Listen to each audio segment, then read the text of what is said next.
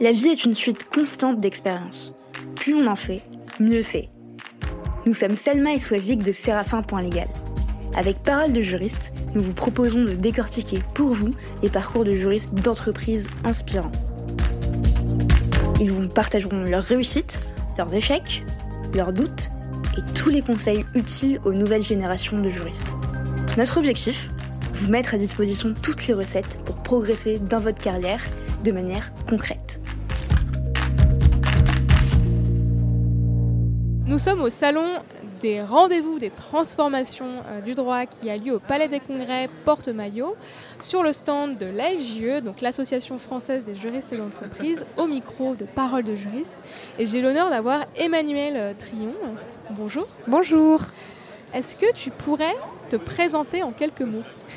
Alors, je suis Emmanuel Trion, je suis responsable juridique euh, du groupe Altrad, je suis en charge pour le groupe Altrat de la fonction assurance, de la mhm. fonction éthique et des contrats majeurs et contentieux d'importance du groupe. Donc fonction assurance, fonction éthique. Si on devait expliquer ton travail à un enfant de 5 ans, quel mot on choisirait pour le décrire, pour l'expliquer de la manière la plus claire possible? Alors, c'est une question compliquée parce que j'ai deux enfants et alors je vous dirais que pour elles, euh, je fais des réunions devant mon ordinateur avec le café toute la journée. On sent le confinement qui est passé par là. Sinon, euh, je dirais que je fais de la stratégie juridique. De la stratégie juridique. Et de la maîtrise de risque. Ce qui signifie concrètement Ce qui signifie que j'essaie d'identifier en fait les risques de mon entreprise et stratégiquement de permettre à mes opérationnels de travailler en ayant connaissance de leurs risques et en étant en capacité de les maîtriser au mieux. Donc finalement, le juriste euh, prévention des risques ce serait vraiment la, nouvelle casquette euh, plutôt préventive plutôt que d'éteindre l'incendie euh, une fois provoqué? C'est le but. C'est le but, en effet, de pouvoir prévenir tous les risques, ou au moins de les connaître à l'avance quand l'opérationnel décide de prendre un risque pour gagner de l'argent, puisque c'est quand même le but de toute entreprise, privée en tout cas il y a toujours une petite prise de risque en termes de responsabilité, en termes de délai mhm. et en termes assurantiels aussi. Et à quoi ressemble une journée dans tes baskets? C'est beaucoup de réunions, beaucoup d'emails. Euh, et de temps en temps. les réunions ou plutôt euh, à distance?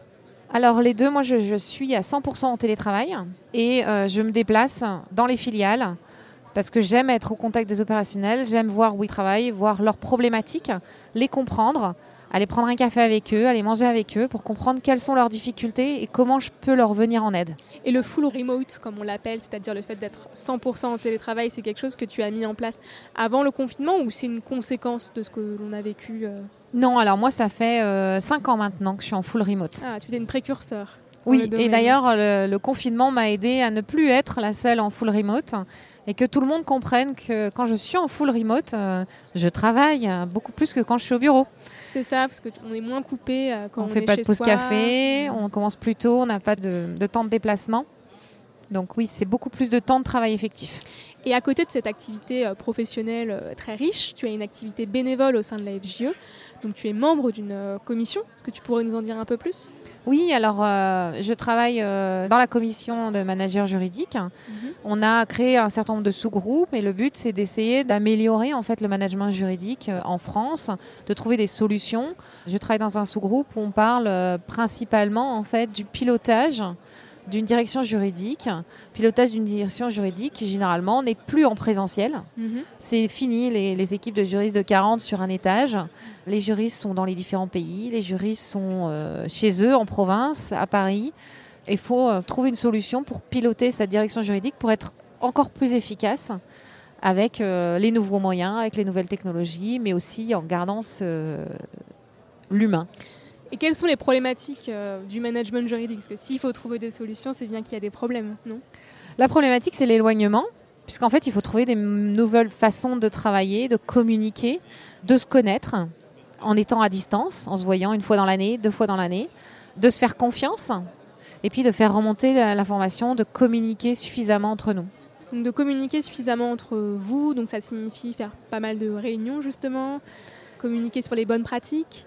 C'est ça aussi, c'est la question du pilotage, c'est de ne pas tomber dans l'excès inverse, de dire on va faire des réunions toute la journée, on enchaîne, on enchaîne, la on fameuse enchaîne. réunionnite. Voilà, et ça, et ça c'est pas bon parce qu'en fait, il nous faut du temps de réflexion, il faut du temps euh, pour euh, discuter one-to-one avec ses collaborateurs. Et puis prendre le temps de prendre un café virtuel quand on se voit pas. C'est quelque chose moi que j'organise avec mes collaborateurs, c'est euh, de prendre le temps de prendre un café une fois dans la semaine en visio Et de discuter de tout sauf du travail. C'est ça, discuter de tout sauf du travail, donc tout ce qui va être autour finalement, euh, les conditions de travail, de comment on se sent, la question ça. du care aussi hein, dans les fonctions juridiques qui ne sont pas forcément abordées à la fac. Et est-ce que c'est quelque chose euh, dont tu étais euh, assez proche pendant tes études ou c'est quelque chose que tu as appris sur le terrain? Finalement, ces questions de management et finalement même de DRH parfois, non? Alors moi, j'ai pas du tout cette, euh, cette fonction de hiérarchie puisque j'ai pas de hiérarchie directe. Mhm. Je suis en hiérarchie fonctionnelle uniquement, ce qui est- apporte une problématique encore différente puisqu'on n'a pas de hiérarchie. C'est encore différent. Non, c'est quelque chose que j'ai pas du tout vu à l'université. De toute façon, j'ai changé complètement de spécialité parce que moi, j'ai fait des études en propriété intellectuelle et je travaille euh, en droit des affaires internationales. Ah oui, c'est vrai que c'est un sacré, un sacré gap.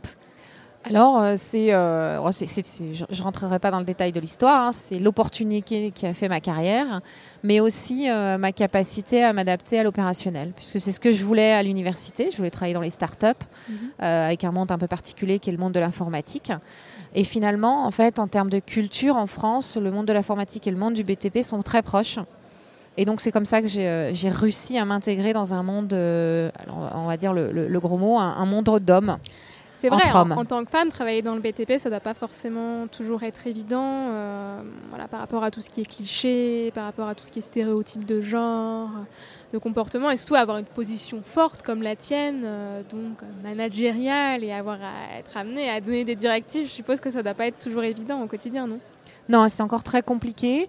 C'est encore compliqué euh, en fonction de la culture aussi, parce que travailler à l'international en tenant une femme dans un monde d'hommes, euh, il y, a sa propre culture, comment on arrive à gérer sa propre culture machiste, mais il y a aussi la culture des autres, c'est-à-dire la culture euh, qui va venir outre-Atlantique, comment se comportent les hommes dans ces cultures-là, et comment vous, entre femmes, vous pouvez vous imposer dans un monde qui est sexiste un petit peu partout dans le monde.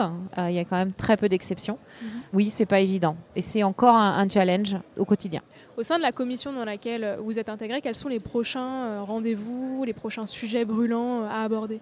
Alors là, nous, on est vraiment sur le, sur le démarrage, on va dire, de la commission. Donc, on commence à se réunir, à essayer de réfléchir en fait aux sujets qu'on veut traiter, comment les traiter et comment avancer. Donc, pour l'instant, on est vraiment sur les balbutiements. On est, euh, on vient de commencer. Bon, bah, tout est à faire finalement. Et comment vous vous êtes rentré dans cette commission? J'ai reçu euh, une invitation pour participer à cette commission et je trouvais ça intéressant parce que c'est tombé pile poil au moment où je me posais la question du pilotage de la direction juridique. Je me suis dit, bah, ça tombe bien. Je vais pouvoir échanger avec d'autres experts.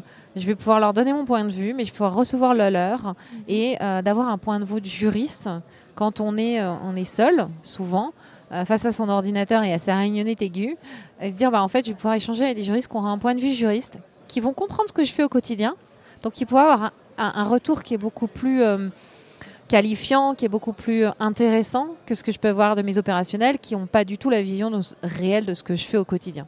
C'est vrai, finalement vulgariser euh, ce que vous faites au quotidien pour le rendre beaucoup plus simple et clair. Aujourd'hui, nous sommes au salon, hein, les rendez-vous des transformations du droit. Si vous aviez un conseil à donner à un juriste, on va dire à un juriste qui commence sa carrière ou qui est encore en études et qui viendrait euh, sur ce salon, pour réussir sa carrière, eh bien s'implanter dans le marché du travail et euh, vivre son métier de juriste en phase avec les nouveaux défis à venir. Moi, je lui conseillerais deux choses, et ce que j'ai vu dans les recrutements euh, aussi me fait conseiller ces deux choses. C'est un, euh, miser beaucoup sur euh, ses capacités informatiques. Mhm. On a encore trop de juristes juniors qui ont une maîtrise très pauvre de l'informatique. Mhm. Et quand je parle de ça, c'est pas juste maîtriser Word, c'est-à-dire qu'il faut maîtriser Excel aussi. Mhm. Il faut maîtriser les logiciels, il faut être en capacité à s'adapter à tout nouveau logiciel qui peut être intégré dans son entreprise. Ça, c'est la première chose. Et la deuxième chose, c'est il faut parler une deuxième langue. Ça, Ah, c'est problématique. Oui. C'est-à-dire que vous allez être bloqué dans votre carrière à un moment donné. Si vous ne parlez que le français, vous serez bloqué dans votre évolution de carrière. Pour s'ouvrir à l'international, euh, de plus en plus l'anglais. Pour interagir avec vos collègues, même si vous travaillez en tant que juriste français francophone en France, si à un moment donné vous faites partie d'un groupe international, si vous ne parlez que français, vous ne pourrez pas interagir avec votre collègue. Et vous allez manquer une partie de la, la partie juridique. Et ça, c'est important dans une carrière de juriste. Donc, bonne maîtrise des outils euh, informatique. informatique. et euh, de l'anglais juridique, je suppose. Comme, euh, mais mais l'anglais généralement, pas que juridique, hein, parce que c'est le fait d'interagir avec, euh, avec ses collègues et c'est pas qu'uniquement sur du droit. En fait, c'est pas que de la lecture de texte, c'est aussi être capable de prendre un café, d'aller dîner au restaurant avec un juriste anglophone et d'avoir une conversation et d'avoir une relation humaine. Eh bien, merci Emmanuel Trion d'avoir été au micro de Parole de juriste. Merci de m'avoir reçu. C'est un très bon salon et à bientôt. Merci beaucoup. Au revoir. Au revoir. Merci d'avoir écouté cet épisode jusqu'au bout. N'hésitez surtout pas à le partager autour de vous, ou encore comme moi, à inciter vos collègues à s'abonner au podcast. Si l'épisode vous a plu, laissez-nous 5 étoiles ou un commentaire, ça nous fait toujours extrêmement plaisir de lire vos retours. Enfin, si vous souhaitez découvrir comment Séraphin Légal révolutionne le secteur du contract management grâce aux nouvelles technologies, rendez-vous sur séraphin.légal, section Demandez une démo. Merci encore et à très vite